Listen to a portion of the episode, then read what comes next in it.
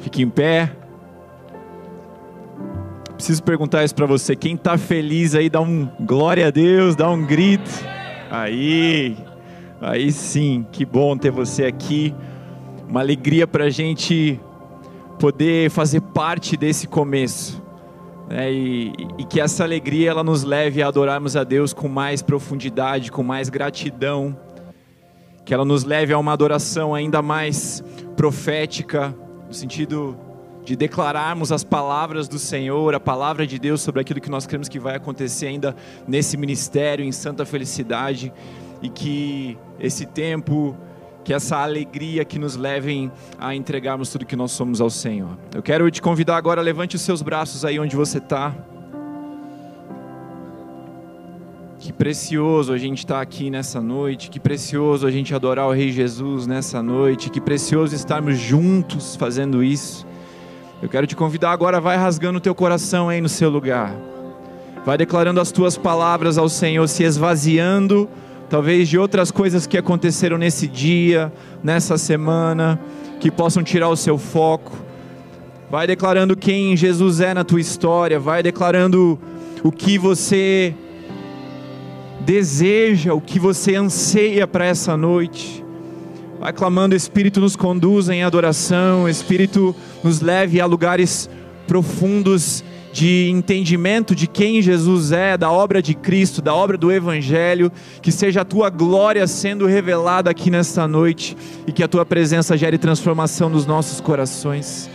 E vamos, vamos assim juntos interceder por tudo aquilo que vai acontecer aqui nesse tempo. Pai, em nome de Jesus consagramos esta noite, consagramos este culto, consagramos os nossos corações, Pai, crendo que o Senhor não está interessado em adoração, mas o Senhor está interessado nos adoradores, Pai.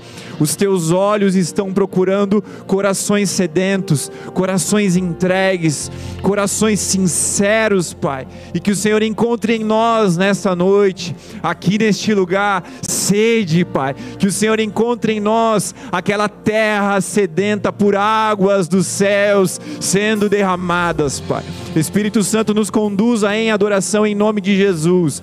Nós declaramos que o controle de tudo que vai acontecer nessa noite pertence ao Senhor, em nome de Jesus. Jesus, revele a tua majestade, a tua glória, o teu poder nessa noite.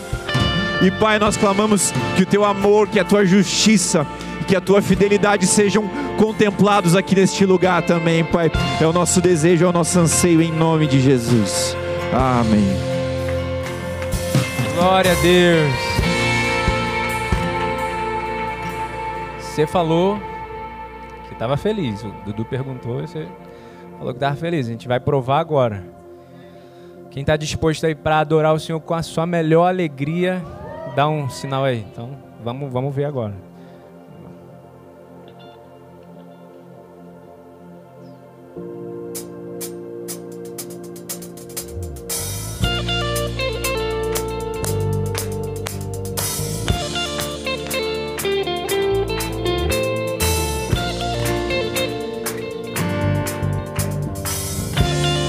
Esquentando aí, passinho pro lado, passinho pro outro.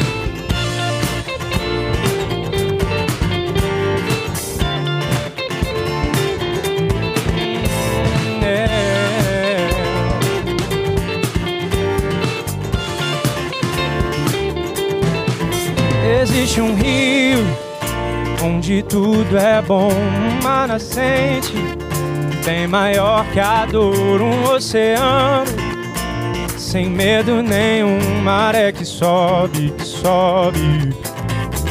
Existe um rio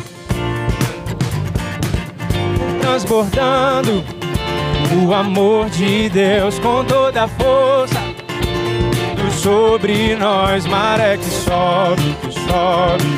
Rompe, rompe, rompe, podemos sentir rompe, rompe. Agora, sai do chão. Nós temos. Nós temos vida no rio. Nós temos vida no rio. Nós temos vida no rio. Nós temos, nós temos vida no rio. Nós temos vida no rio. Nós temos vida no rio. Nós temos vida no rio. As palmas.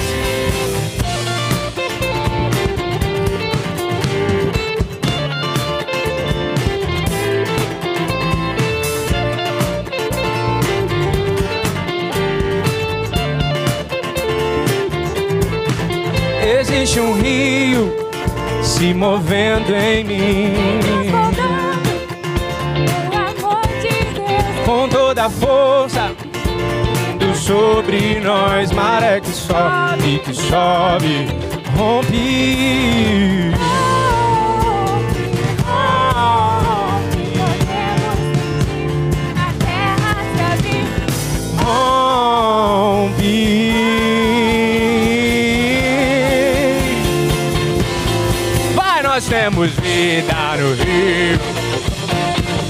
Nós temos vida no rio. Nós temos vida no rio. Nós temos vida no rio. Nós temos, nós temos vida no rio. Nós temos vida no rio. Nós temos vida no rio. Nós temos vida no rio.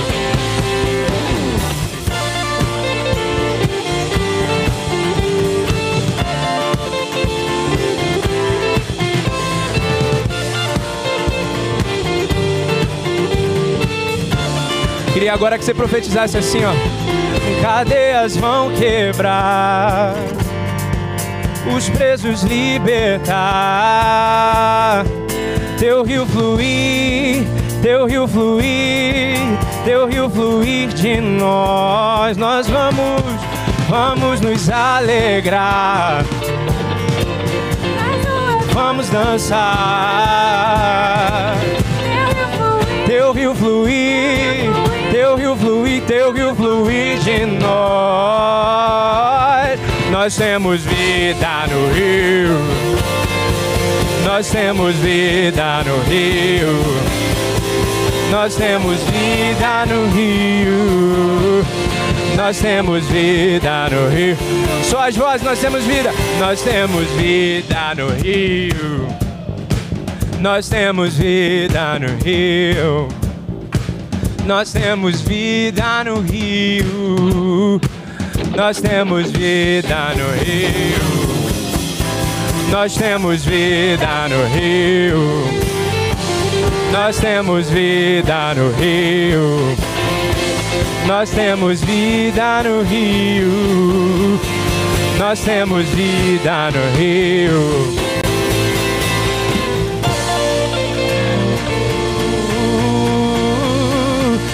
Aleluia!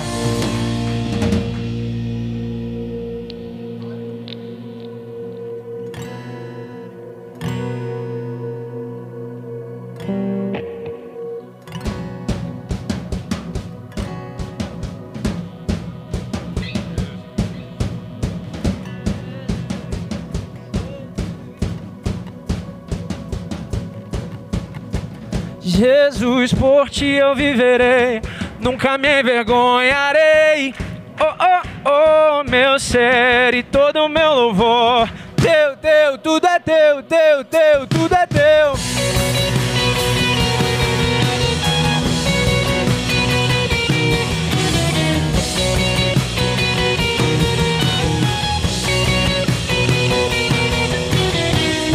De todo lugar, perdidos virão. Uma só voz, livres vamos cantar. Levaste a cruz, morreste vivo está. Meu Deus, meu tudo sempre te darei.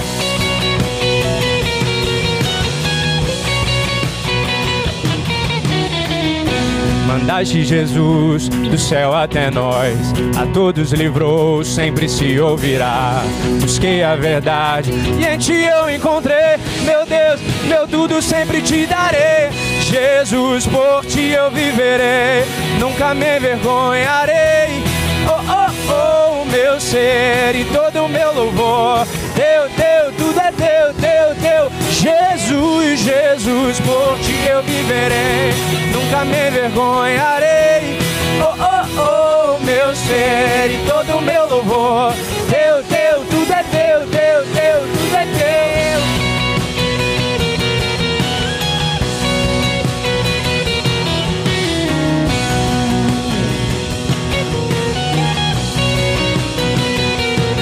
Mandaste, mandaste Jesus do céu até nós, a todos livrou, sempre se ouvirá.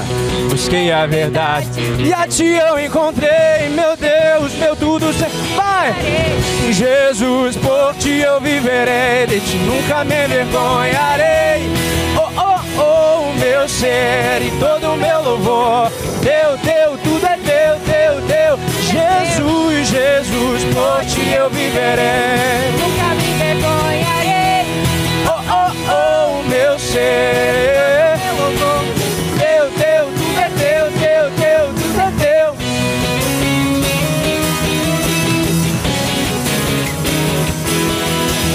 Busco a ti agora, posso ver. Seguirei a tua luz pois em tuas mãos está, Senhor, a salvação. Diga, busco a ti, busco a ti agora, posso ver. Eu seguirei a tua luz, pois em tuas mãos está, Senhor, a salvação. Jesus, por ti eu viverei, nunca me envergonharei. Oh, oh, oh, meu ser e todo o meu louvor teu, teu, tudo é teu, teu. Sai do chão! Jesus, por ti eu viverei, nunca me envergonharei. Oh, oh, oh, meu ser, todo meu louvor.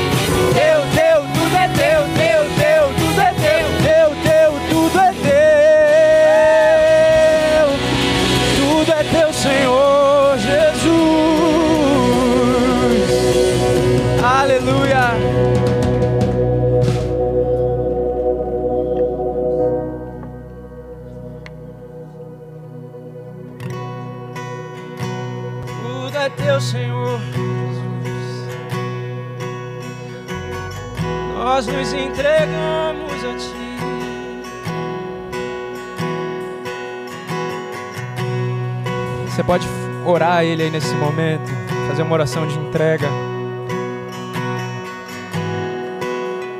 Diga, Senhor, eu sou teu, a minha vida é tua, tudo que eu tenho, tudo que eu sou.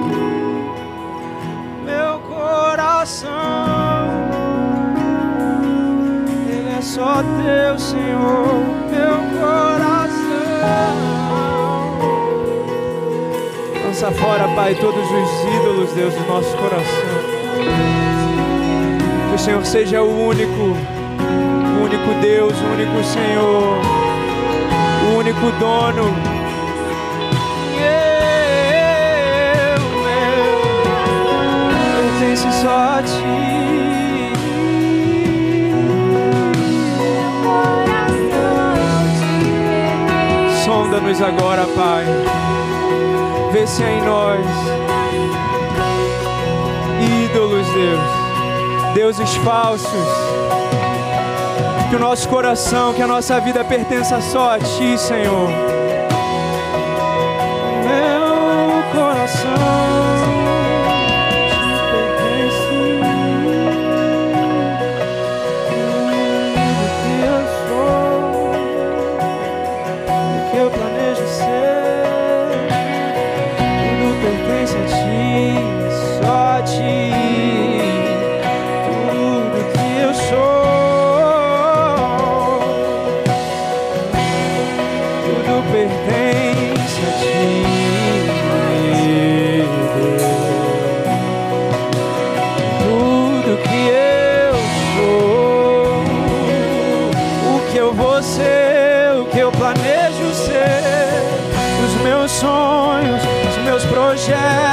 pertencem a ti, Deus.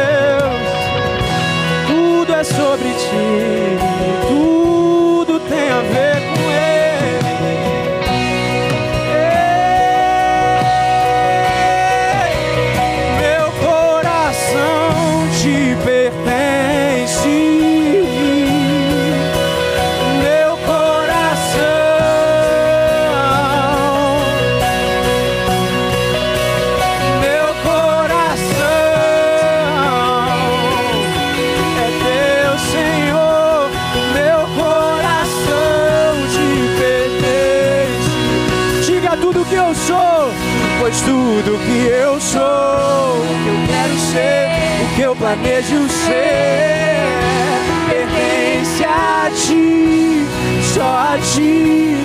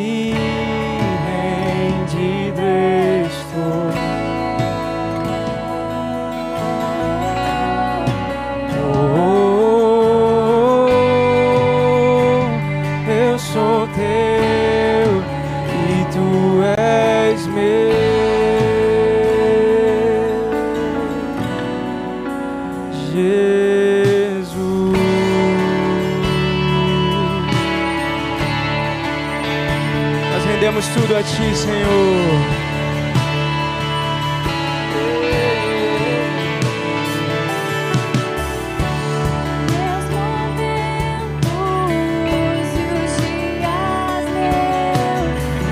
meu respirar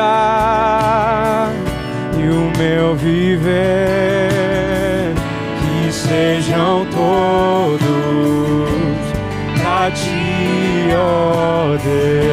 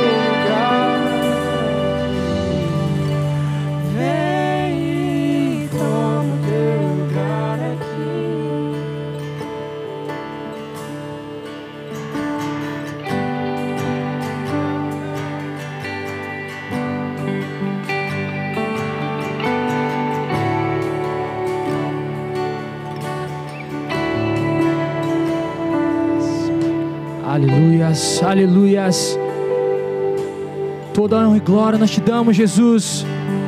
Toda honra e glória nós te damos. Tu és o único que é digno de receber tudo isso.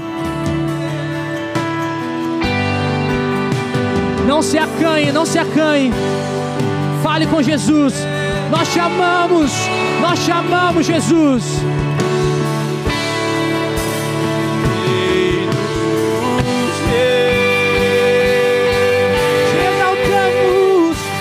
Te adoramos. Te adoramos, Jesus. Te adoramos, sim.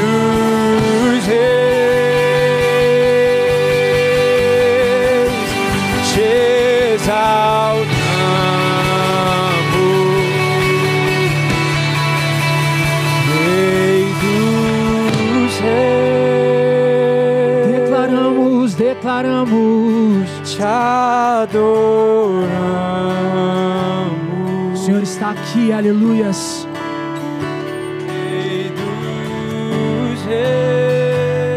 Não queremos estar em outro lugar, Jesus. Esse é o lugar que nós desejamos. Exaltado, amado de nossas almas. Aleluias. Aplauda mais forte, Senhor. Aplauda, aplauda Ele. Aleluias. Aleluias. Que bom, que bom que você está aqui hoje. Que bom mesmo. Então, eu sei que todo mundo perguntou isso. Vocês já esperavam que eu ia perguntar isso também. Algum momento que eu pegar nesse microfone, vocês vão ouvir essa pergunta. Mas vocês estão felizes hoje? Eu olhei para alguns rostos quando eu perguntei, você está feliz? Eu senti um pouquinho assim, sei, não tenho certeza. Então talvez eu possa estar errado, porque a luz bate aqui eu fico meio confuso. Então eu vou perguntar mais uma vez: vocês estão felizes hoje? Aleluia! Jesus está aqui, é por isso nós, que nós estamos felizes. Não tem outro motivo. Não tem outro motivo. É porque Jesus está aqui. Pode sentar.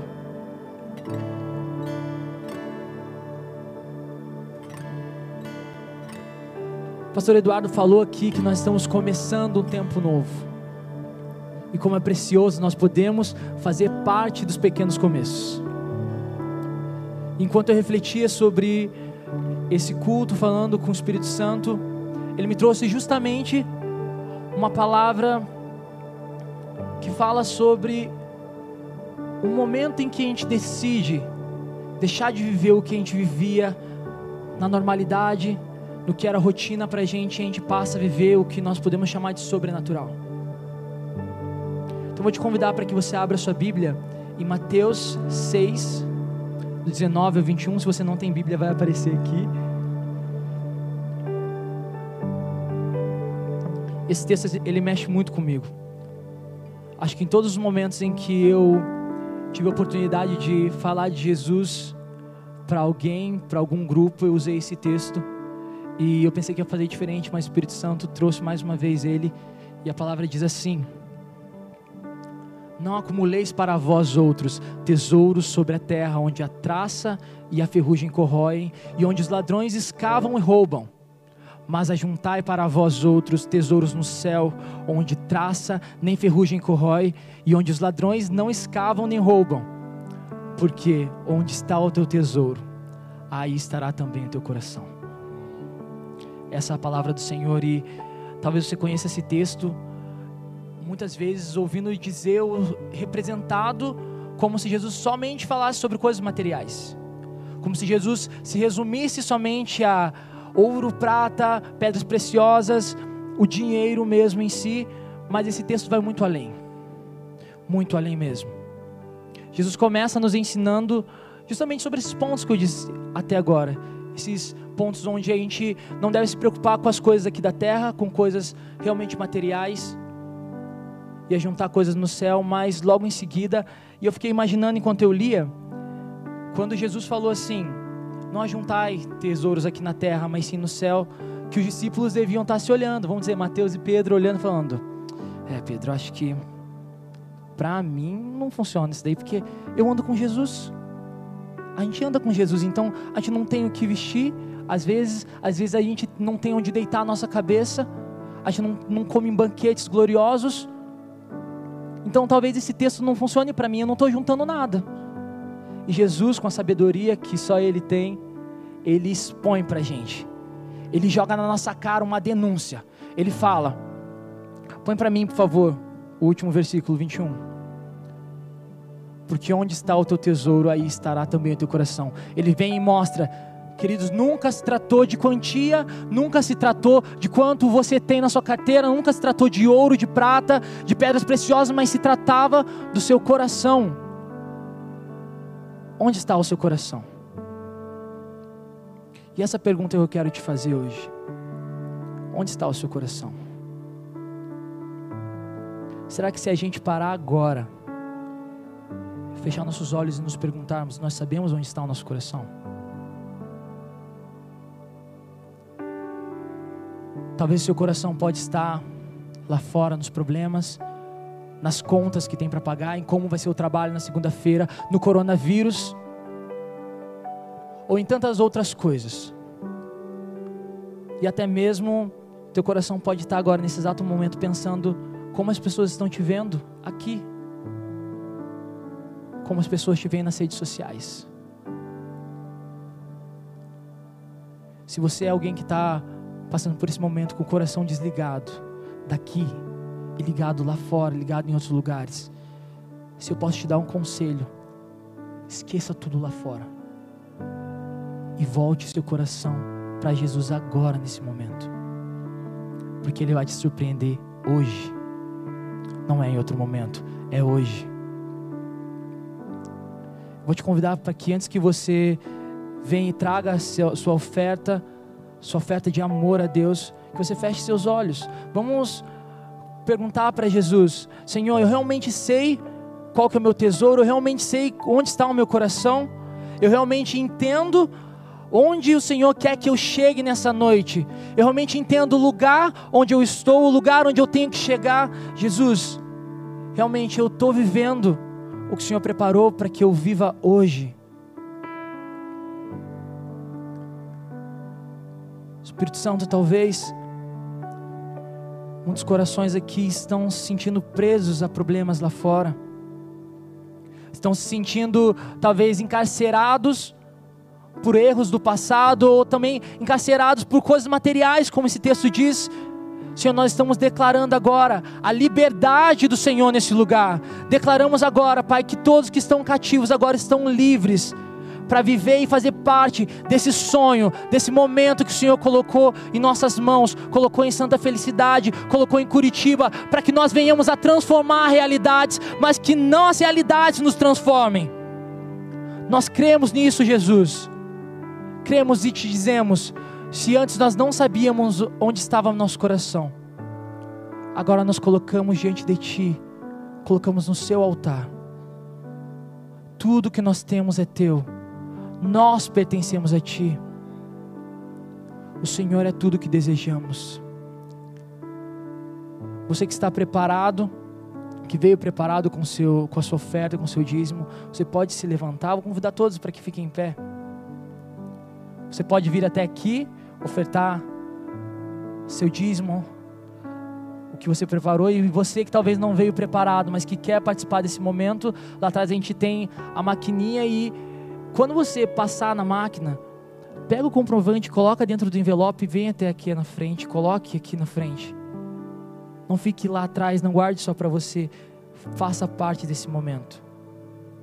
Porque muito além, muito além de somente nós temos o coração no lugar certo. O Senhor nos pede para que nós sejamos posicionados, venhamos a viver e fazer parte dessa comunhão, desse momento tão glorioso. Jesus, nós agradecemos pelos dízimos, pelas ofertas que foram depositadas aqui.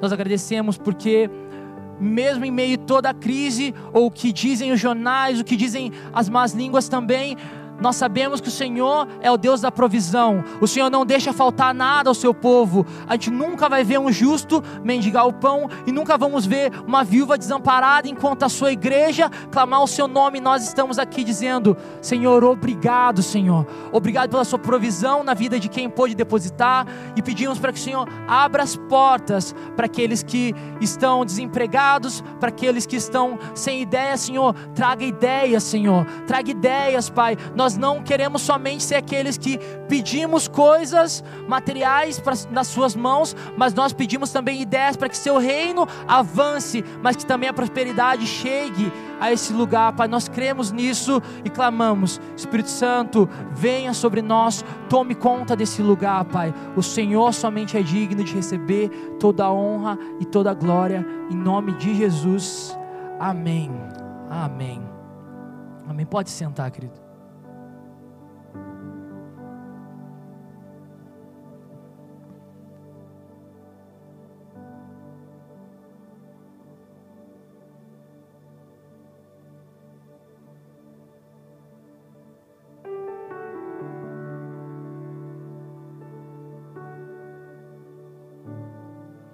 Milhares de pessoas foram libertas por Deus da escravidão no Egito.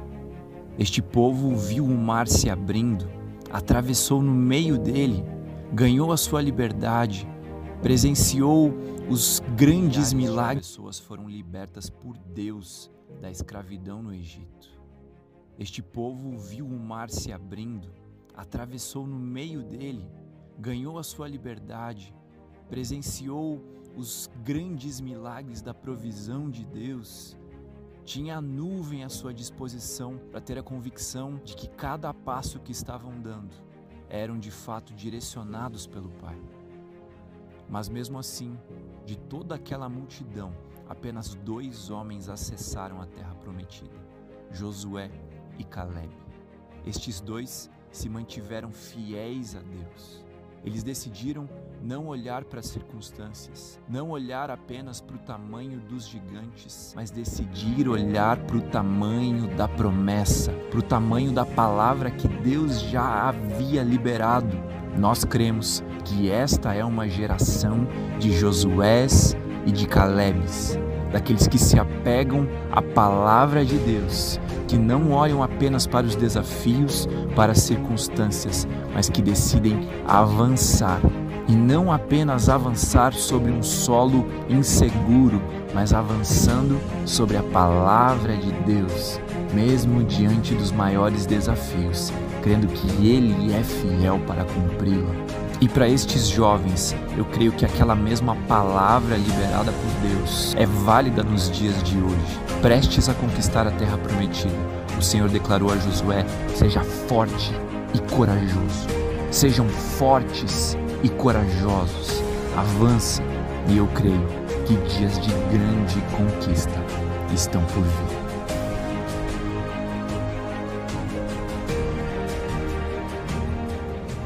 Brave.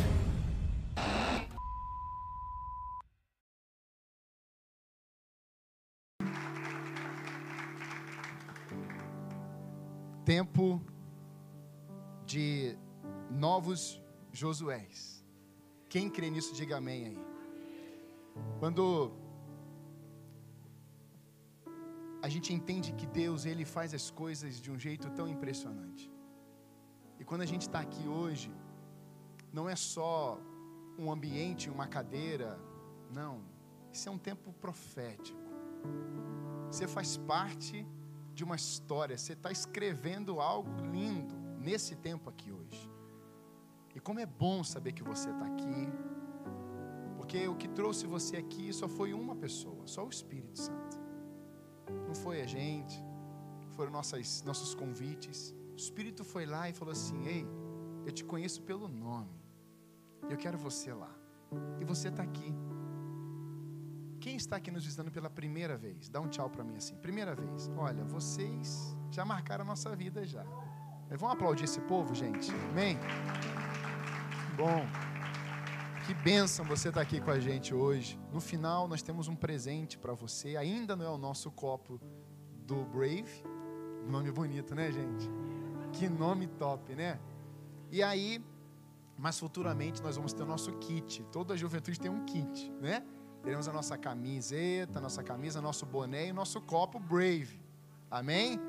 E você vai investir nessa obra em nome de Jesus, né? Pela fé eu coloquei um retiro esse ano, pela fé. Então diga assim, pela fé teremos um retiro esse ano. Exatamente. Então nós colocamos, coloquei na agenda, Senhor, se o Senhor está nesse projeto, vai acontecer. Se o Senhor não estiver nesse projeto, nós não vamos fazer. Mas eu creio que o Senhor está nesse projeto em nome de Jesus. Amém? Quem está nos visitando, você que é dessa igreja, você que está visitando de outra igreja, que Deus abençoe a sua vida. Essa é uma noite que a palavra que Deus colocou está exatamente linkado. O louvor, algumas palavras sobre o coração, uma dedicação feita pelo José de uma forma tão tremenda. E hoje nós vamos falar um pouquinho sobre essa caminhada no livro de Josué, ou da, do líder Josué. E talvez você possa pensar assim, mas Josué, lá atrás, no Antigo Testamento, lá quase no início do, da, da Bíblia, mas alguns pregadores, eu já ouvi falar, essa é a geração de Elias. Quantos já ouviram isso? É a geração de Elias. Ou já disseram assim, é a geração de João Batista, né? E aí eu fiquei pensando, assim, poxa, alguns estão falando geração de Elias, e eu sou, né, você sabe que eu tenho um carinho grande por, pelo Elias, já falei algumas vezes, mas eu fiquei perguntando, Senhor, por que Josué?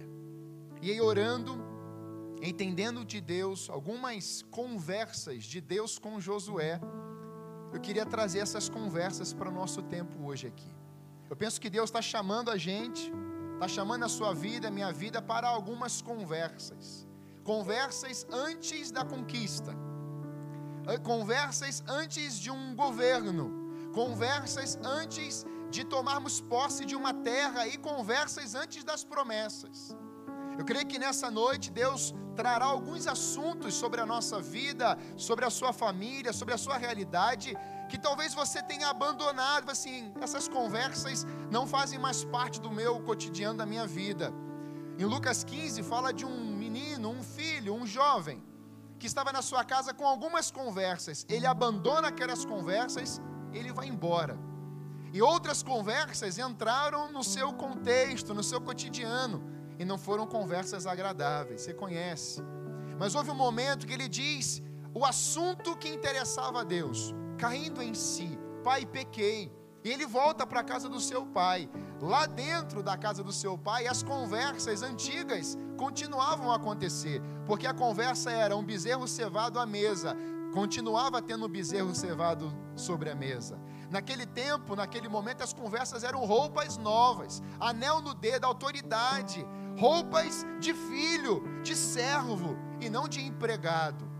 Naquele dia, aquele jovem pôde compreender que o seu pai nunca tinha mudado as conversas. Naquele dia, Deus, naquele dia, o pai, que simboliza a figura de Deus ali, nunca mudou de assunto, ele continuou falando as mesmas coisas. Eu quero dizer nessa noite, você que está aí em casa, você que está aqui, Deus não muda as suas conversas, então ele continua levantando os seus Abraãos, ele continua levantando as suas Saras. Ele continua levantando os seus Josués nesse dia. Ele continua levantando os seus Moisés. Mas ele continua levantando o Brian. Ele continua levantando a Jane. Ele continua levantando o João. Ele continua levantando as nossas vidas nesse tempo. Porque ele conhece você pelo nome. Ele sabe quantos fios de cabelo você tem. Ele quer demonstrar conversas e assuntos que vão ter assuntos eternos e não assuntos momentâneos. Nessa noite eu estou aqui para te falar que Deus marcou esse tempo, esse novo tempo em que chegou a hora de uma conversa franca, em de um chamado, em de uma prova de encorajamento e de promessas sendo declaradas sobre essa geração. Quem crê, diga amém. Eu creio nisso. Por isso eu queria ler com você dois textos, para a gente, como guia de introdução, Josué 1,9 e Jeremias 1,5. Josué 1,9 e Jeremias 1,5. Eu, eu penso que queria te encorajar nesses dias a você sempre andar com a sua Bíblia papel. Não abandone a Bíblia papel. Eu sei que o celular é bom e eu tenho aqui o meu iPad, eu uso o celular, mas sempre ando, vou pregar, reuniões, eu levo a Bíblia papel. Por quê, pastor? É pecado andar? Não, claro que não. Eu estou junto contigo nisso.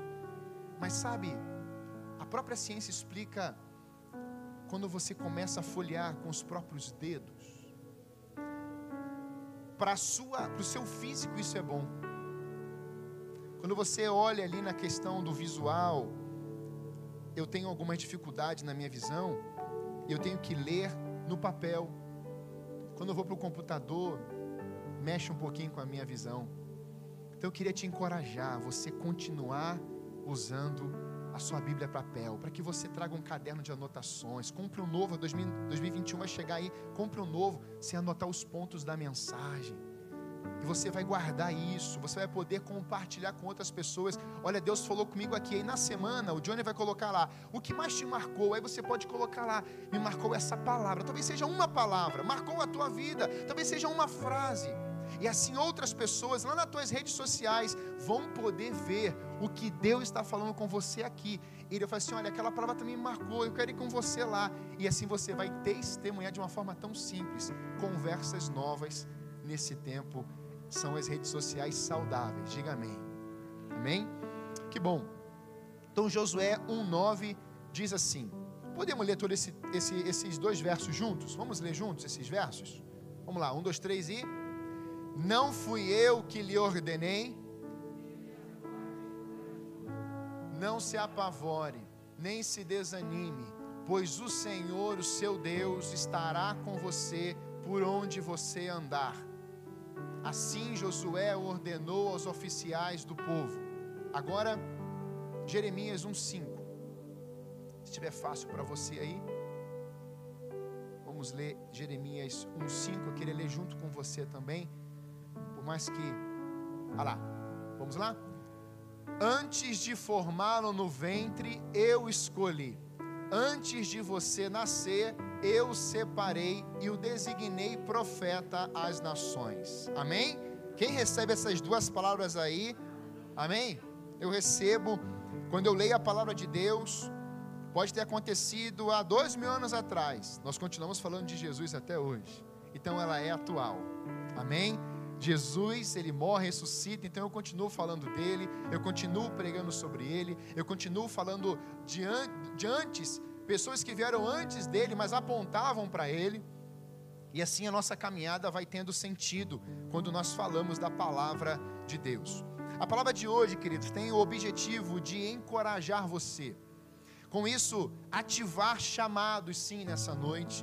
Ela tem o desejo de despertar a fé nos corações para que possamos cumprir os propósitos de Deus nesse tempo.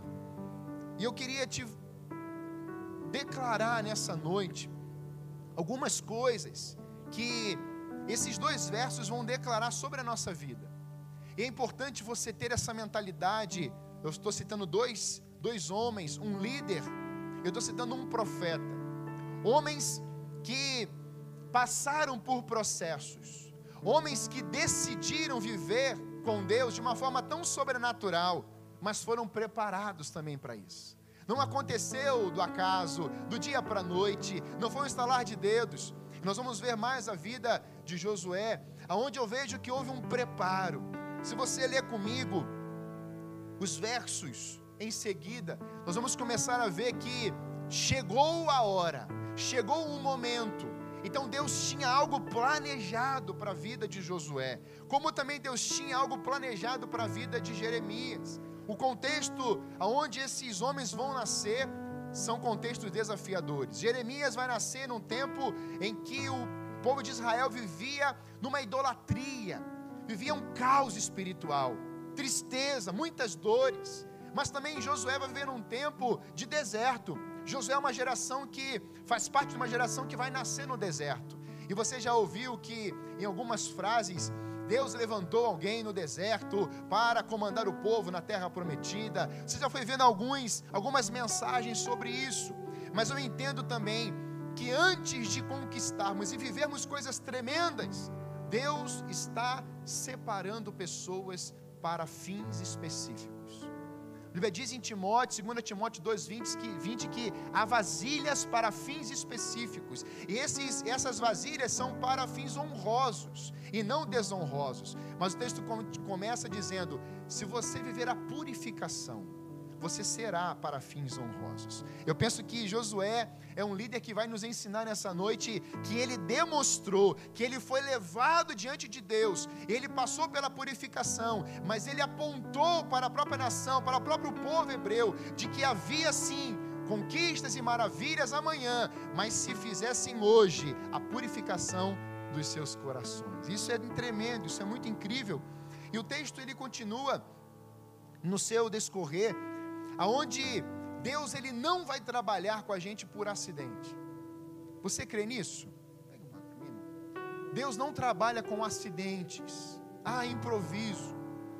Josué e Jeremias não foram homens levantados por Deus como acidente. A outra, a água está poderosa aqui. Deus não trabalha com improvisos ou aventuras. Deus não chamou aventureiros em sua obra. Deus procura na terra corações disponíveis, quebrantados e contritos, porque esse ele não despreza. O texto vai dizer: Porque quanto ao Senhor, seus olhos passam por toda a terra, para mostrar-se forte com aqueles cujo coração é totalmente dele. Então, uma coisa que você deve guardar nesse início: Deus não te chamou para algo, para um improviso. Deus não te chamou porque Ele queria causar um acidente na sua vida ou para causar um acidente na vida do outro. Deus te escolheu especificamente para que você venha a ser uma ferramenta, um agente de transformação e não de destruição. Quem crê nisso aí, quem recebe isso? Quem quer sair daqui nessa noite assim? Eu quero. Eu quero sair daqui assim hoje. Por isso, a leitura ela continua. No verso 1 em diante diz assim, de Josué 1. Depois que Moisés, servo do Senhor, morreu, o Senhor disse a Josué, filho de Num, auxiliar de Moisés: Meu servo Moisés está morto. Repita comigo assim, ó: Chegou a hora de você conduzir todo este povo os israelitas para atravessar o rio Jordão e entrar na terra que eu lhes dou. Eu darei a vocês todo lugar em que pisarem, conforme prometi a Moisés, desde o deserto de Negueb ao sul, até os montes do Líbano ao norte, desde o rio Eufrates a leste até o mar Mediterrâneo a oeste, incluindo toda a terra dos Hititas. Enquanto você viver, ninguém será capaz de, de, de lhe resistir. Gente, isso aqui é muito forte. Ele está falando para Josué: enquanto você viver, ninguém será capaz de lhe resistir, pois eu estarei com você, assim como estive com Moisés, não deixarei, nem o abandonarei. Seja forte e corajoso, pois você conduzirá este povo para tomar posse da terra que jurei dar seus antepassados. Seja somente forte e corajoso. Tenha o cuidado de cumprir toda a lei que meu servo Moisés lhe ordenou. Não se desvie dela nem para um lado, nem para o outro. Assim você será bem-sucedido em tudo que fizer. Relembre continuamente os termos deste livro da lei. Medite nele dia e noite, para ter certeza de cumprir tudo que nele está escrito. Então você prosperará e terá sucesso em tudo que fizer. Amém? Tema da palavra um coração para um chamado. Um coração para um chamado. Então Deus primeiramente ele prepara o coração das nossas da nossa vida, das nossas vidas. Deus prepara o nosso interior. Deus começa a mexer nas nossas vidas para que ele comece a acrescentar algumas coisas. Tem momentos que você, o novo convertido é assim ele se converte hoje e amanhã ou no mesmo dia ele já quer converter toda a sua vizinhança. Ele sai correndo, ele sai gritando, ele começa nas redes sociais, ele anuncia, ele fala, ele fala de Jesus para todo mundo. E é interessante porque em alguns momentos o Espírito começa a trabalhar nele dizendo: calma, tem equilíbrio, né? Calma, não é assim. E o Espírito vai encontrando um coração muito disposto com muito potencial, com muito vigor, com muita força. E aí o Espírito vai trazendo o que? O espírito de equilíbrio. É isso que Deus, é isso que a Bíblia fala. A carta de Paulo, dizendo: Eu tenho um espírito não de covardia, mas de ousadia, mas de equilíbrio. E nesse tempo, queridos, de preparo, Deus trará sobre nós esse poder de equilíbrio, porque sairmos, você cantou aqui profeticamente, nós iremos para a rua, nós vamos dançar, nós vamos correr, e aí, se fizermos isso hoje, nós seremos presos. Então o contexto é muito importante. Algumas promessas serão especificamente para mim e não para você. Há promessas para você que não serão para mim, mas há promessas que teremos o coletivo. Então, quando a gente lê o livro de Josué, não é para você falar assim, agora eu vou entrar naquela terra, agora eu vou pegar a bazuca, agora eu vou entrar naquele lugar e vai ter que ser lá de qualquer jeito. Não, não vai ser assim, porque naquele momento, naquele tempo, eram guerras, eram lutas. Então, se você fizer de querer entrar em uma terra e atirando e fazendo, você está entrando numa cilada. Não, pastor, mas a Bíblia diz, mas aí tem que entender o contexto. Por isso que é muito importante termos um coração depositado no altar do Senhor. Porque assim esse coração será purificado, tratado, polido, e aí sim o chamado de Deus fará sentido na nossa vida e através de nós. Vamos ver alguns assuntos desse. E o primeiro assunto que eu queria deixar com você, em primeiro lugar, é o chamado. Você sabe que Deus tem um chamado para cada um de nós. Talvez você já fale assim, pastor, mas isso já está tão batido, eu já ouvi tanto isso. Mas a pergunta é: será que eu estou realizando o chamado de Deus para a minha vida? Ou será que eu criei, escrevi um chamado para estar naquilo que eu quero? Eu vi uma frase hoje de um pastor e disse assim: tem igrejas que foram é, criadas ou abertas em alguns lugares que Jesus não esteve lá no início. E estão dizendo, mas Jesus está aqui, Deus mandou a gente abrir. Tem líderes hoje, tem pessoas que estão em alguns lugares que Deus não planejou para eles estarem, que não planejou para eles falarem aquilo, e estão batendo a cabeça na ponta da faca, estão machucando e se machucando, ferindo familiares, porque Deus nunca disse isso. Então nessa noite eu quero que o teu coração seja alinhado àquele que te chama porque ele conhece o teu destino. Aquele que te chama sabe o percurso que você tem que andar, porque ele estará com você nesse percurso. Amém? O chamado para cada um de nós é importante, mas olhar para a vida de Josué é interessante, porque é um tempo difícil para ele. Se você perceber a trajetória, ele simplesmente está sendo chamado por Deus em um momento em que o, sua referência morre. Então Moisés vem caminhando com aquele povo desde o Egito, saindo do Egito, e agora aquele povo chega até ali, Moisés morre. Só que pensa na cabeça de um, de um jovem, pensa na cabeça de um rapaz, vivendo, viveu anos, acompanhou vitórias grandiosas daquele homem e através dele muitas coisas aconteceram. Deus usou a boca de Moisés, Deus usou as mãos de Moisés, Deus usou a vara de Moisés, Deus usou a vida de Moisés para coisas tremendas.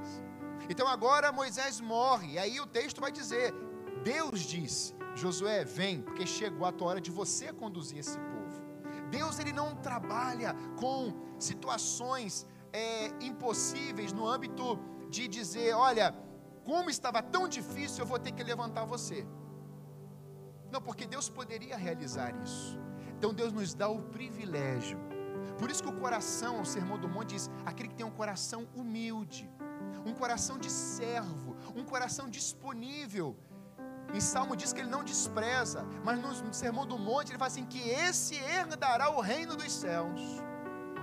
Então, quando nós entendemos isso, nós começamos a perceber que Deus não escolheu Josué simplesmente para fazer algo do nada. Não, houve um planejamento no coração de Deus. Quando Deus chamou Josué, ele fez leituras da história de Josué, como ele fez leituras da vida de Moisés. E é tão lindo isso, porque Se nós olharmos para a vida de Moisés, que era a sua referência, era o seu, hoje podia se chamar de discipulador, seu pai espiritual. Aonde Moisés estava, Josué estava junto, junto com ele. Se Moisés subiu o pico do monte, ele estava lá esperando, ou no meio do monte, ou no, lá na parte de baixo, mas Josué estava lá constantemente. A Bíblia diz que Josué não saía de perto de Moisés. Assim como nós temos Eliseu que não saía de perto de Elias. Assim como Timóteo não saía de perto de Paulo. Então você vai vendo uma sucessão natural. Você vai vendo pessoas que estão sendo levantadas, preparadas para guiarem um povo, para serem canais de bênção, mas que passaram por processos incríveis. Quando olho para a vida de Moisés, no lugar que Josué está assumindo agora, eu queria destacar algumas coisas. Olha que interessante. Um dos profetas mais importantes do Antigo Testamento que vai enfrentar Faraó. Então pensa um povo cativo 400 anos, Deus levanta um, um rapaz de 80 anos e fala assim: Olha, você vai. Você entendeu aí? Quem tem 80 anos? Aqui não tem ninguém, mas no ao vivo pode ter alguém. Tem alguém com 80 anos aqui hoje? Não, né? Nem pode, senão eu estava sendo agora facilmente para ser preso. Você não pode estar aqui com 80 anos de jeito e maneira. Eu já ia, já ia chamar sua atenção aqui, a gente ia ter um, uma, uma conversa aqui com Deus. Mas eu queria pensar com você que Moisés é esse senhor de 80 anos, senhor jovem, que está lá vivendo o quê? Eu vou ter que falar com o faraó, você vai falar com o faraó. E ele vai lá e fala com o faraó. Ó, só o grande eu sou me enviou, liberta o povo. Não foi tão assim fácil. Deixa o povo adorar no deserto. E aí faraó faz o quê? Não, não vai. Não, não vai. Depois da décima praga e mais algumas coisinhas, agora pode tirar ele. Josué está vendo e ouvindo o que Deus estava fazendo na vida de Moisés. Nós vemos um homem que ora e o mar se abre. Nós temos um homem que começa a, a, falar com Deus, não mais agora à distância, mas agora é face a face. Nós temos um profeta que Deus levanta e está no pico do Monte Sinai, recebendo as tábuas da lei escrita por Deus. Nós temos um homem que vai instruir o povo com os dez mandamentos. Pensa Josué vendo isso e ouvindo feitos poderosos no deserto, de manhã uma nuvem, de noite um fogo, e você começa a ver o mover sobrenatural de Deus na natureza e usando a própria natureza. Nós começamos a ver água brotando da rocha. Então, todas essas ações, Josué estava vendo, Josué estava ouvindo, e tinha uma multidão de gente falando de Moisés alguns contra, alguns querendo matá-lo, outros dizendo assim: olha como que Deus está usando a vida desse profeta, olha como que Deus está falando através dele. Queremos comida, ora e cai maná do céu. Queremos, queremos carne, então cai codorniza. Queremos alimento, queremos tantas coisas. E Deus estava intervindo e abençoando a vida de Moisés e o seu povo. Tudo isso aconteceu na vida do profeta Moisés. E aí esse homem morre. Então como que fica agora a cabeça de Josué? Mas ele foi chamado. Josué foi chamado por Deus, não por Moisés. Deus mandou Moisés preparar Josué. Mas quem chamou Josué foi Deus. O chamado não é homem que te chama. O chamado é Deus que te chama. Por isso que vai fazer sentido. Por isso que vai dar certo. Por isso que tem que ter resultado. Porque Deus te chama para esse tempo. Quando eu olho para essa, amém? Podemos pensar, querido, que no tamanho da expectativa no coração de Josué, mas o tamanho da expectativa no coração do povo, sendo que guerras viriam, viriam combates, viriam situações dramáticas para a vida de Josué. E talvez você já tenha vivido algumas situações dessa. Eu lembro que quando Billy Graham morreu, ano passado, a pergunta sempre era: quem será ou quais serão os próximos Billy Grahams? Onde, quem serão agora aqueles que vão lotar os estádios? Quando Jorge Miller morre, quem será o próximo Jorge Miller? Quando alguém que carregava as multidões, que pregava, as pessoas sempre falavam assim: olha, deve ter um discípulo, tem alguém. E hoje, quando eu olho para essa geração, para os jovens de hoje, talvez você possa perguntar, mas quem que eu vou ser? Você vai ser o João, cheio do Espírito Santo. E assim como muitos homens fizeram na história, Deus pode e quer fazer em você, especificamente em você. Amém? Quando eu olho para essa realidade, eu vejo que, por mais que havia uma pressão no coração de Josué, Deus ele sabia que ele não tinha errado ao escolher Josué. Deus, quando chama alguém para realizar sua obra, tenha certeza de algo, ele sabe o que está fazendo. Ele sabe. Ah, mas eu sou tão ruimzinho, eu sou tão improvável, eu sou tão. Olha, mais improvável desse que vos fala, ninguém aqui foi ou será. Porque eu nunca quis ser pastor, eu nunca quis liderar a juventude. Na minha fase de adolescência, quando tinha EBD, bola. Quando tinha aulinha lá, eu. E os professores bons, mas outros nem tantos. Mas Deus falou comigo com 18 anos de idade. Eu tenho uma obra para você, filho. Com 18 anos.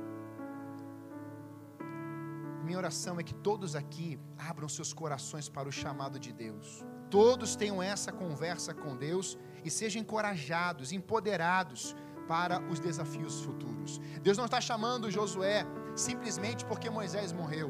Deus chama Josué porque Deus viu nele alguém que obedeceria a sua voz. Deus viu no coração de Josué um servo fiel que receberia as instruções e o encorajamento de Deus e não sairia fazendo de qualquer jeito. No coração de Josué, Deus encontrou um coração quebrantado, um auxiliar, um auxílio de Moisés, em que passou pelas etapas e agora tinha chegado a hora de Josué. Nesses dias, Deus começará a colocar sonhos nos corações da juventude, Deus começará a colocar projetos grandiosos no seu coração, Deus vai começar a colocar cidades, bairros, talvez nações, para que você seja instrumento de Deus nesses lugares. Por isso, não viva fora do que Deus tem para você. Passe pelos processos, tenha um coração submisso à vontade de Deus e que seja guiado até esses lugares, porque se Ele te escolheu, Ele não errou. É como Ele procura. Ele procura adoradores que o adorem. Então, se Ele procura é porque Ele quer, Ele quer achar, Gustavo. A Bíblia diz em dois textos que ele procurou intercessores, ele não achou ninguém. Ele procura um ventre na terra, eu já preguei isso, ele procura um ventre na terra para levantar Samuel. E tem alguém na terra dizendo assim: se o Senhor me der, é teu. Quem está entendendo isso? Dê glória a Deus aí.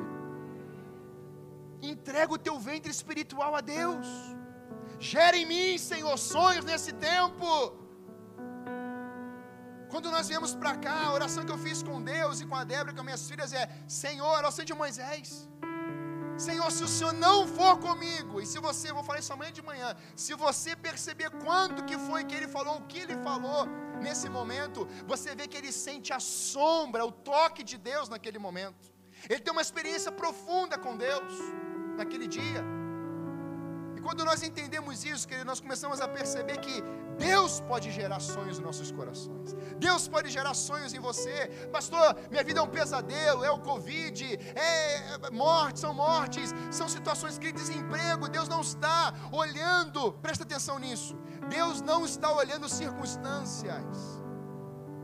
Deus está procurando corações. Porque se a circunstância for o alvo de Deus, Deus deixou de ser Deus. Deus procura vidas.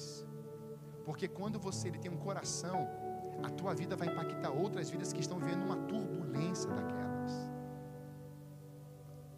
A geração de Josué, nos dias de hoje, são, é uma geração que vai ouvir: Senhor, aonde o Senhor me quer? Senhor, o Senhor me chamou. Eu sei, Senhor, aonde o Senhor me quer. E sabe, muitas vezes nós não entendemos isso porque começamos a ouvir ruídos começamos a perceber muitas coisas ao invés do trono. Damos mais lugar a uma cadeira do que aquele que está sentado sobre o trono. Damos mais lugar à atmosfera, aos, ao sobrenatural, ao lado de moveres, daquele que causa ou que permite liberar o mover. Presta atenção numa coisa: Deus não é um Deus que está sentado Preste atenção nisso. Deus não está sentado em um lugar tão distante de nós. O quanto eu quero que Ele esteja perto, é o quanto Ele vai estar. Amém? Então onde ele tem que estar? Qual é o trono que ele tem que estar? No meu coração. Então não é distante. Ah, eu lembra quando gente, as crianças oravam, as tias ensinavam, Papai do céu. Aí as crianças falam assim: Nossa, papai está tão longe. Tem que mudar esse contexto. Papai que está no meu coração. Aí está aqui dentro. Então ela olha para dentro. Ela olha para aquele que governa a sua alma, o seu coraçãozinho. Então ela está falando agora com quem está dentro, não quem está longe. Então, quando eu tenho intimidade com Deus, eu não entro nessa pira, nessa loucura, não, mas Ele está muito longe. É como se, não, quem se distanciou foi aquele que não quis ouvir o seu chamado. E nessa noite eu creio que pessoas possam estar aqui ou no online se sentindo longe, ou Deus se transformou em um Deus longe de você, distante de você. Isso é mentira. Deus é um Deus de perto, Deus é um Deus de transformação, é um Deus que apalpa, é um Deus que abençoa, é um Deus que levanta, é um Deus que faz os processos acontecerem, é um Deus que te envia, mas vai com você. Aleluia! Se Ele falou, se Ele te chamou, tenha certeza de que Ele não fez algo para errar. A segunda conversa, o segundo assunto da conversa que eu vejo na vida de Josué com Deus é quando a gente percebe as palavras de encorajamento, porque agora ele, Moisés morre e Josué está ali agora. Tá bom, Senhor, sou eu. E aí Deus continua falando em todo o capítulo 1. O primeiro capítulo são só palavras de Deus, de encorajamento, de chamado. Deus investiu um capítulo do livro de Josué. Um capítulo antes de tudo que ele fosse viver. Sabe, queridos, hoje em dia, nós precisamos colocar a primeira folha do livro consagrada ao Senhor. E a folha do livro é a nossa vida, é a nossa história. O livro de Atos começa com Jesus sendo assunto aos céus. Hum. Jesus sobe aos céus, é o início do livro de Atos. No capítulo 2, o Espírito desce. Você está entendendo? No capítulo 1, ele sobe. No capítulo 2, o Espírito desce. Quando você consagra a primeira folha do teu livro, que é a tua vida ao Senhor, tenha certeza que o capítulo 2 o Espírito Santo vai fazer algo na tua vida poderosamente. Tenha certeza disso. Isso não é um jargão, está escrito, por isso nós temos que ser a igreja de Atos. A igreja de Atos compartilhava aqueles que não tinham nada. A igreja de Atos estava reunida orando, essa juventude vai orar como nunca antes. Eu creio numa juventude que vai jejuar, amém? Receberemos pedradas como Estevão, e talvez alguns sejam martirizados, não tem problema, mas o Evangelho continuará sendo anunciado, todas as coisas vão passar, mas a minha palavra, a minha lei jamais passará. É a geração de Josué que Deus está levantando hoje, aleluia, aleluia. Por isso ele diz, em segundo lugar, o segundo assunto da conversa para Josué: então, Josué, seja forte e corajoso e tem de bom ânimo. Forte e corajoso foram palavras para alinhar o coração e a mente de Josué, tanto no presente momento quanto no futuro. Diante da morte de Moisés, ele precisava ouvir aquilo de Deus, sim, como um líder, em que assumiria um lugar de uma grande referência, diante dos momentos pré-guerra, durante a guerra, mas também nos momentos futuros, aonde teriam as conquistas Deus não te chamou para te preparar só para pré-guerra. Não, Ele te chamou para você viver na pré-guerra dependendo dEle, durante a guerra dependendo dEle, e nas celebrações dizendo assim: tudo que eu fiz é para a honra e glória do meu Deus. Aleluia! Então, quando eu recebo essa palavra de encorajamento, quando eu recebo essa palavra de, de confirmação, uma palavra de empoderamento, um cajado na minha mão, eu entendo que Deus está me preparando para algo sim, mas Ele quer passar comigo nesses lugares, nesses desafios, e quando tudo acontecer, quando a festa acontecer, quando as celebrações acontecerem, nós daremos honra ao Seu nome, e é isso que Josué faz na sua história. Josué honra o seu Deus, ele passa por alguns problemas, ele tem algumas crises, mas ele continuava olhando para o seu Deus. Quando eu olho para isso, eu vejo que na mente de Josué, como líder, muitos pensamentos, muitas comparações, muitas críticas, muitas propostas iriam chegar. Sabe por quê, queridos? Porque Josué conhecia aquela nação, aquele povo.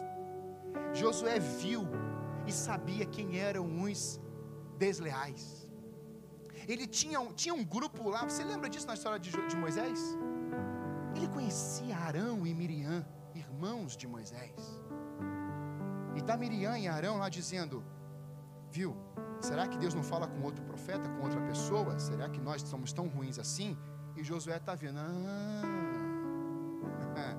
vocês estão falando mal do meu chefe, estão falando mal do meu líder. Aí Josué não precisa fazer nada, mas Deus faz. E aí Deus chama os três para uma conversa. Vem aqui Moisés, vem aqui Josué, vem aqui Miriam e Arão. Diz que quando o assunto não foi muito bom ali não. Tanto que não foi bom que quando Deus vai, imediatamente Miriam fica leprosa. E Arão fala assim: Moisés, clama a Deus pela, pela misericórdia, Moisés. O que, que Deus faz? Tá bom, eu vou tirar, mas vai demorar alguns dias. Quando a gente vê isso, a gente percebe um coração de um Moisés, intercessor, amável, compreensivo, que se colocava na brecha.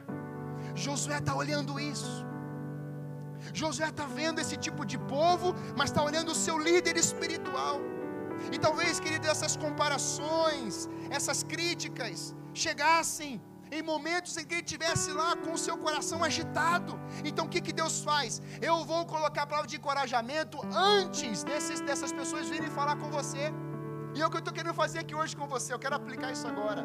Nós vamos receber críticas um dia, nós vamos receber paulada um dia. Talvez a gente vai começar a fazer evangelismo, as pessoas vão tacar ovo de novo na gente, pedra de gelo. Alguns vão querer bater na gente, dar um soco no rosto. Mas nós estamos aqui para combater contra essas pessoas. Não seremos empoderados e encorajados para enfrentarmos na mão esse povo, mas estamos aqui para lavar os seus pés, para abençoar essas pessoas e declararmos que eles podem viver uma vida nova em Deus.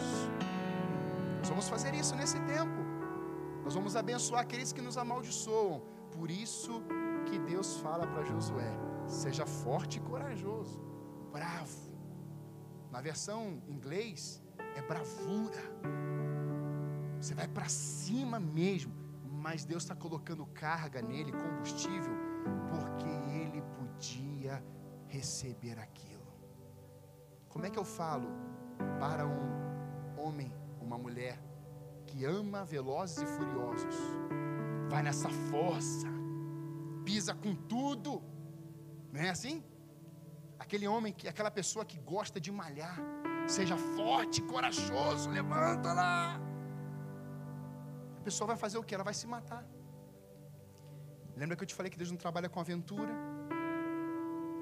Deus trabalha com propósitos. Então Deus vai colocar carga em vidas que têm o seu coração preparado para receber carga. Amém? Senão você se mata e você machuca outros. Tem pessoas que dizem assim: Eu quero assumir, eu quero falar, eu quero as multidões, mas não consegue ser fiel no pouco com dois ou três numa célula. Não consegue fazer uma visita no hospital. Eu quero entrar, eu quero ser reconhecido, mas não consegue amar um, seu pai e a sua mãe. Então Deus não vai colocar carga, Deus não vai colocar mais autoridade, mais poder, mais unção, porque se Ele colocar, você se estraga, você se detona. É como nós colocarmos a força e a coragem, lembra do burrinho?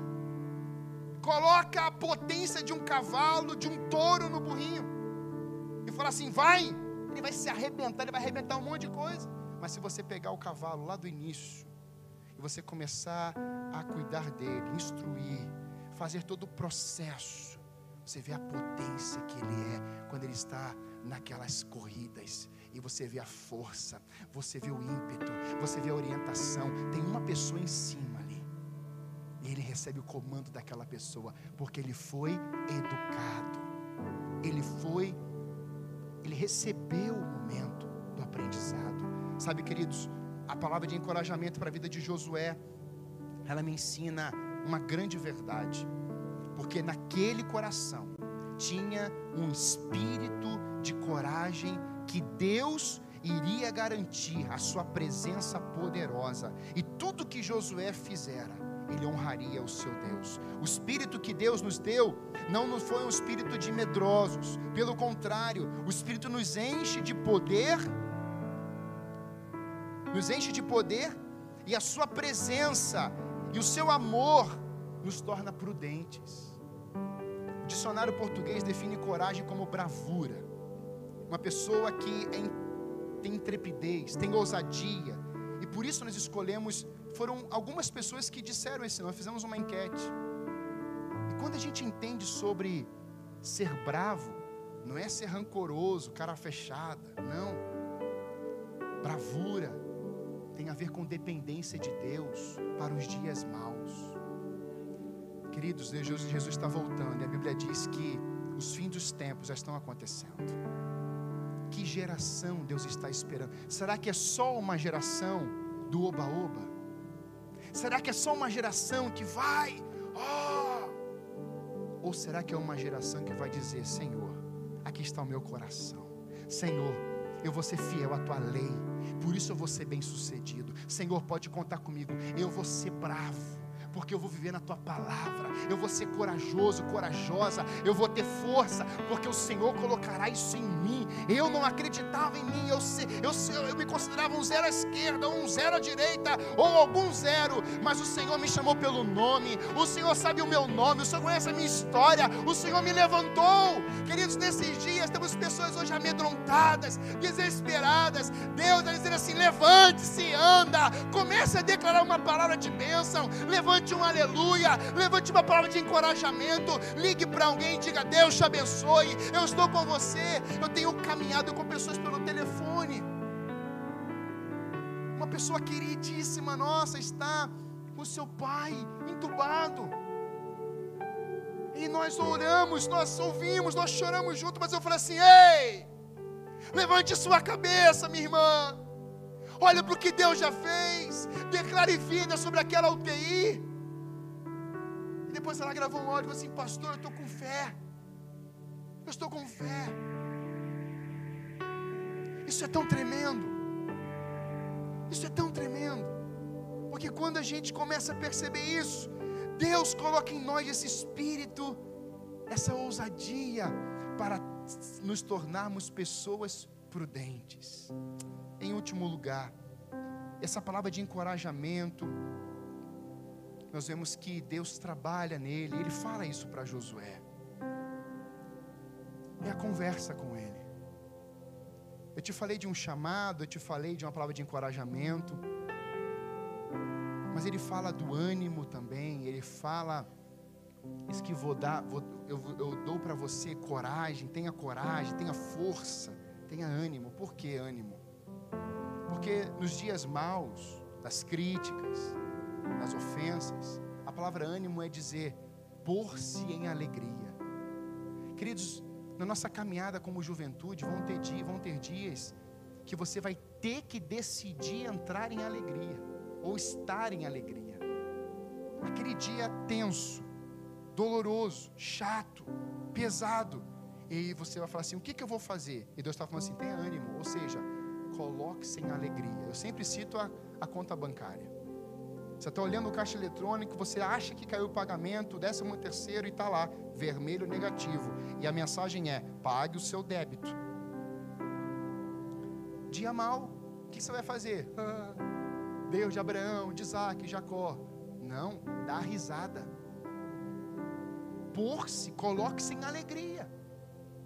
Porque um dia a conta vai ficar azul. Aí você vai falar assim: ah Olha que bênção. Mas por que você não fez isso antes, quando estava vermelho? Perdeu uma boa oportunidade de se colocar em alegria. Então, diante dos dias maus, decida pisar, dar um passo de fé com alegria. Estão te criticando, dê um passo de fé na alegria. Estão te maltratando, dê um passo de fé na alegria. Estão te perturbando, dê um passo de fé na alegria. Decida se alegrar. Escolha, inclusive, isso. Pessoas, temos muitas pessoas no mundo inteiro, são mais de 7 milhões de habitantes. E você tem amigos que só te colocam para baixo. Faça amizades novas. Mas, pastor, então, a gente não tem que evangelizar? Evangelize, mas amigos, você tem amigos que te colocam para cima. Eu sou um pastor, imagina eu, sair com a Débora. Aí vou comer uma pizza. Aí tu, ah, pastor, tá muito difícil, olha, tatuar. Eu não quero, não. Depois da, do culto, não. O culto quer dar risada, né? Rir, contar umas piadas boas. Nos divertirmos. Pagar a minha conta. Temos que criar. Queridos, deixa eu te falar uma coisa. Houve momentos que a gente caminhava com algumas pessoas e nós ouvíamos assim, mas tá tão pesado. E eu fiz uma pergunta a uma pessoa um dia, eu falei assim, mas tá tão pesado o quê? O que está tão pesado? Ah, isso aqui. É o chamado. Eu falei assim, não, você entendeu errado. Deus não colocou no teu coração o peso. Ele falou para colocar o peso sobre ele. Tomar sobre nós o meu jugo. Meu jugo é suave, meu fardo é leve. Então, se você está carregando peso na casa de Deus, por que você está carregando esse peso? Não carregue peso, lance sobre ele o peso. Servir ao Senhor, receber um chamado, é falar assim: Senhor, eu tenho privilégio. Não é peso, é glória, é honra não é peso, é prazeroso. Quando você arrumou sua namorada, era um peso? Naquele dia inicial, também depois você tornou. Mas no início, não. Não. Love, love, só love, love. Não era assim? É, os, os olhos brilham, ó, a luz bate, ó, tô vendo que os olhos são azuis. É preto, que preto, que preto. Verde não tem nada. Mas bate o olho e fala assim: Nossa, que olhos você tem. Aí passa um tempo, ai, tá pesada, tá pesado. Lua de mel, tá lá, né, pastor Eduardo? Casou, lua de mel, oh.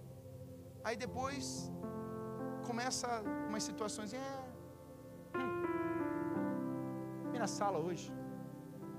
Não quero saber de papo hoje não. É muito pesado essa relação. Quem deixou pesado foi você ou ela, ou os dois. Então por que, que esse peso entrou? Porque o coração cedeu. Então quando Jesus, Deus está falando isso para Josué, assim, Josué, tenha coragem, tenha ânimo, tenha força. É porque o dia mal vai chegar, Josué. E você precisará saber quem te chamou. Nós somos chamados de filhos, queridos, geração eleita, sacerdócio real, um povo comprado pelo sangue do Cordeiro. Ele pagou, ele levou sobre si nossas dores, nossas enfermidades, ele levou nossas dívidas, ele quitou. Então você não carrega uma dívida. A principal dívida que você tinha já foi quitada. Então, um boleto, um carro, alguma coisa, um financiamento, dê glória a Deus, porque você está usufruindo disso. último lugar, a última conversa foi nossa promessa. Eu quero encerrar com você com essas promessas. Quem quer ir embora com as promessas? Mas Deus te chamou e Deus te encorajou. Agora venha, como diz a melhor parte, eu a banda aqui. Promessas declaradas para su, e suas aplicações. Quando, quantos querem? Desculpa, o caminho de Deus é cheio de maravilhas e promessas. Olha o que, que ele diz: a terra que eu estou para dar aos israelitas. Deus sempre quis dar a terra para eles. E dá. Está a terra prometida. Eles entram lá. Segundo, os seus caminhos prosperarão e você será bem sucedido. Olha isso, gente. Caminhos, ele me chama. Então, quando eu for andando, eu vou ser bem sucedido mas ele coloca aqui condições. A condição é: nunca se desvie da minha lei. Não vá nem para a direita e não vá nem para a esquerda. Relembre continuamente os termos deste livro da lei. A promessa chega, mas a condição vem junto. A condição para Josué viver bem sucedido era o que? Não se afaste da minha palavra, Josué. Não agarre outras palavras. Você será bem sucedido, sim, mas se você permanecer na minha lei. Ele diz: seja forte e corajoso, não tenha medo nem desanime, pois o Senhor, seu Deus, estará com você por onde você andar. Isso aqui é para todo mundo, é aqui a promessa do coletivo. todo mundo pode caminhar com Deus em todos os lugares que você estiver. Seja no meio de uma favela perigosíssima, seja naquele paraíso, você pode andar, Deus está com você naquele lugar, por onde você andar. Quarto, eu queria que você recebesse essa palavra no seu coração hoje, sendo verdadeiramente uma geração de Josués. Eu queria que você ficasse em pé, porque eu quero encerrar lendo aqui. Quando a gente lê o livro, eu queria te encorajar você a ler o livro de Josué. Você vai ver algumas ações sobrenaturais de Deus na, na vida de Josué através dele. Mas eu quero só falar para você quatro. Travessia do Rio Jordão. E aqui eu quero traduzir para a gente. Aquele povo não atravessou o Rio Jordão? Não ficaram lá pedras, memoriais de fé, e a geração seguinte não viu aquilo? Viu. O que isso representa para a gente hoje? Uma geração que se purifica e crê que amanhã Deus fará maravilhas. No capítulo 3, verso 5, antes disso acontecer, Deus disse: Josué, santifiquem-se hoje, porque amanhã vocês vão atravessar o Rio Jordão. Josué, santifiquem-se hoje, porque amanhã vocês terão obras, minhas obras ainda maiores no meio de vós, no meio de vós. Então eu penso que hoje, para sermos essa geração de Josué, como o pastor Eduardo colocou no vídeo, como nós estamos colocando aqui nesse tempo, para vermos esse tema mesmo de bravura, de irmos para cima, de sermos uma geração encorajada por Deus, nós entendemos que a purificação virá antes das travessias maiores. Mas ele também diz eles ergueram monumentos na travessia. E aqui eu entendo que é uma geração que deixará memoriais de fé no meio dos impossíveis. Nós deixaremos memoriais de fé que aquilo era algo impossível a nós, mas se tornou possível porque Deus disse: Eu farei maravilhas no meio de vós. Então os memoriais vão ficar, as pedras vão ficar, as colunas vão ficar para a próxima geração. Tem uma próxima geração chegando aí. Amém? Terceiro, as muralhas de Jericó caíram na geração de Josué. E sabe o que eles fizeram nesse tempo onde as muralhas caíram? Eles oraram, intercessão. Eles adoraram. Lembra do grito? Lembra do grito da vitória? Do brado de vitória naquele lugar? É adoração a Deus, é intercessão a Deus, são cânticos em unidade, orações em unidade. Então as muralhas vão cair na nossa geração também. O sol e a lua não se movem. Teremos uma geração que ora e vê o extraordinário de Deus acontecendo. Josué orou que o sol sobre Gibeon e a lua sobre o vale de Aljalom, o sol parou e a lua ficou onde estava, até que o povo tivesse derrotado os seus inimigos. Deixa eu te falar uma coisa.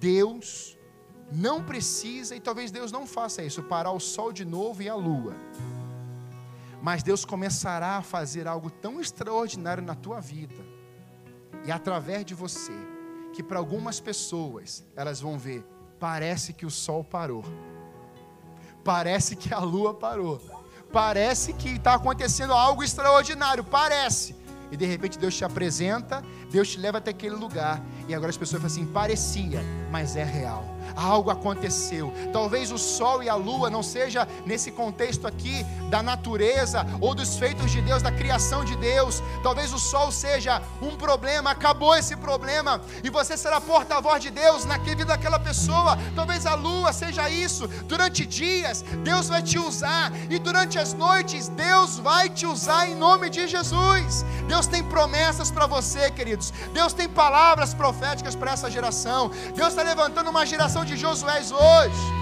E não importa a idade, Moisés levantado com 80 anos, Josué, não sabemos a idade ao certo, mas ele foi levantado. Deus tem um chamado para você, Deus tem palavra de encorajamento para você, sim, de ânimo, de palavra de coragem, de força, de bravura, de poder de Deus. E Deus também tem promessas que vão chegar na nossa geração. Quem recebe isso?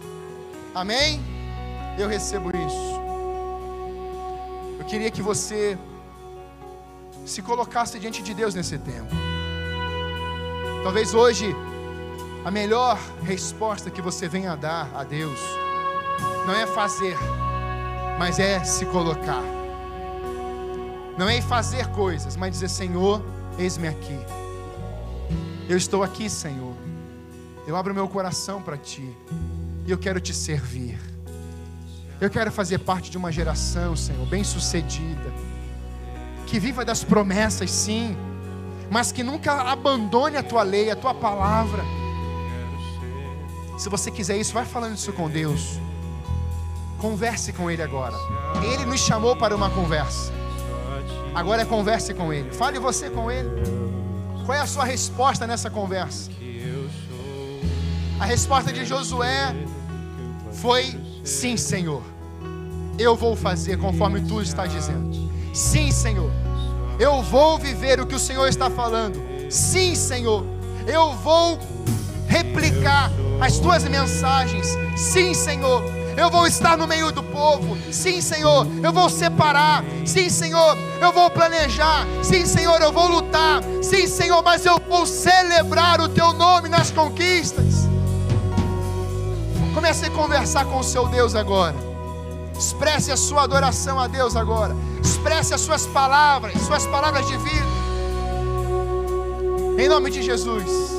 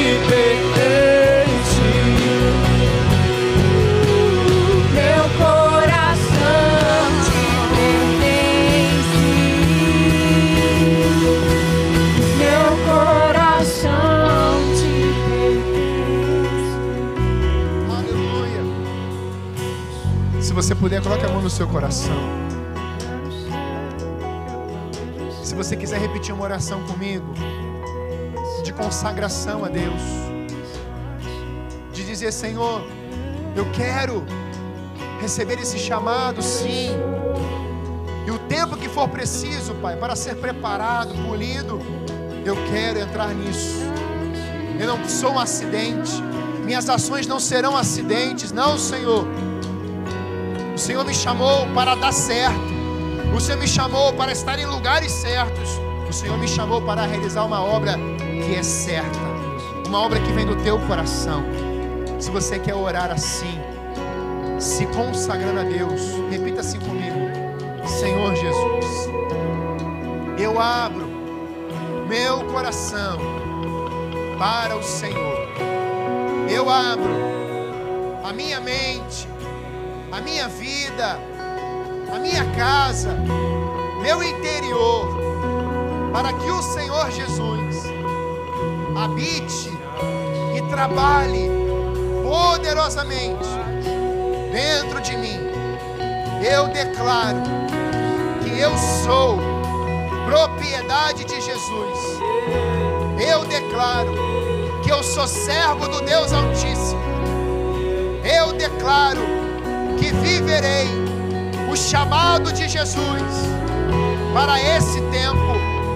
Eu declaro que recebi, que recebi ânimo, coragem, força, poder e junto com tudo isso, eu declaro todas as promessas do Deus vivo vindo sobre a minha vida, sobre a minha casa, sobre a minha família. Em nome de Jesus, dê um brado de vitória ao Senhor. Aleluia! Aplaude ao seu Deus. Recebe, Senhor Deus. Aleluia!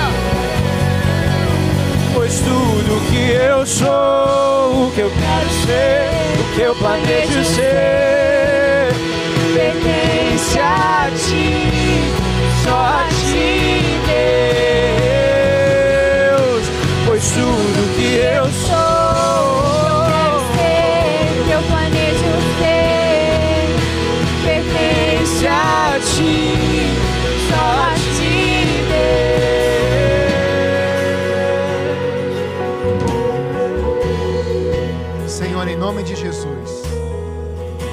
abençoamos o teu povo nesse tempo. Esse culto, Pai, é uma semente de fé. E cremos em dias de glória sobre a nossa geração. Pai, eu abençoo esses filhos na fé. Eu abençoo essa membresia abençoada, essa igreja abençoada, porque juntos, Pai, viveremos projetos tremendos do Senhor. Recebe nossa gratidão e o nosso louvor, em nome de Jesus. Amém. Amém. Nós vamos encerrar esse tempo. Eu queria te falar algo. Nós já estamos já numa caminhada com a juventude há alguns anos. Mas eu queria muito, muito que você fosse a, a juventude dessa, nessa igreja com um pulmão aberto. Por quê, pastor? Porque a juventude é o pulmão da igreja. Se a juventude tiver força, como a palavra diz, ela impulsiona uma igreja. Então, Deus tem colocado uma visão nos nossos corações como pastores. E como pastores, nós precisamos caminhar com toda a igreja. A juventude da igreja é uma juventude que vai frutificar demais. Mas eu, como seu pastor, Débora, como sua bispa, como dizem, né? Você, pastor Eduardo, Melina, Betina, nós precisamos muito da juventude. Olha que coisa linda que está acontecendo hoje. Então você que veio hoje, você precisa guardar esse dia, escrever lá no seu diário. Josué tinha um diário de guerra. Você vai ter o diário de guerra, mas de muitas vitórias também. Amém? Então escreva, eu faço parte desse projeto. Eu faço parte desse sonho. Eu estive no primeiro culto de celebração ao seu Deus. E nós vamos ofertar isso a Deus hoje. Amém? Então, faça parte desse time. Sirva. Você que não é batizado, nós queremos te batizar. Você que se converteu hoje, nós queremos caminhar com você. Mas eu preciso te orientar uma coisa. Nós estamos em tempo de pandemia. Então, nesse término de culto, nós não podemos ter as nossas nossos abraços como a gente sempre fez antes da pandemia, aqueles contatos muito próximos. Então, você que veio, nós precisamos da sua ajuda nesse tempo também, para que você não é, você sabe o que eu estou falando, né? Então, você pode nos ajudar já nisso, nesse dia, nessa noite hoje. E você que veio pela primeira vez, não esqueça de pegar o seu copo lá atrás e a, a sua lembrancinha em nome de Jesus. Amém? Quantos estão saindo daqui renovados por Deus? Vamos sair daqui hoje vivendo o chamado de Deus, amém? Encorajados por Deus. Então que Deus te abençoe. Temos culto amanhã, 9, 10 da manhã e 18h30. Deus te abençoe. Vai na paz em nome de Jesus. Amém?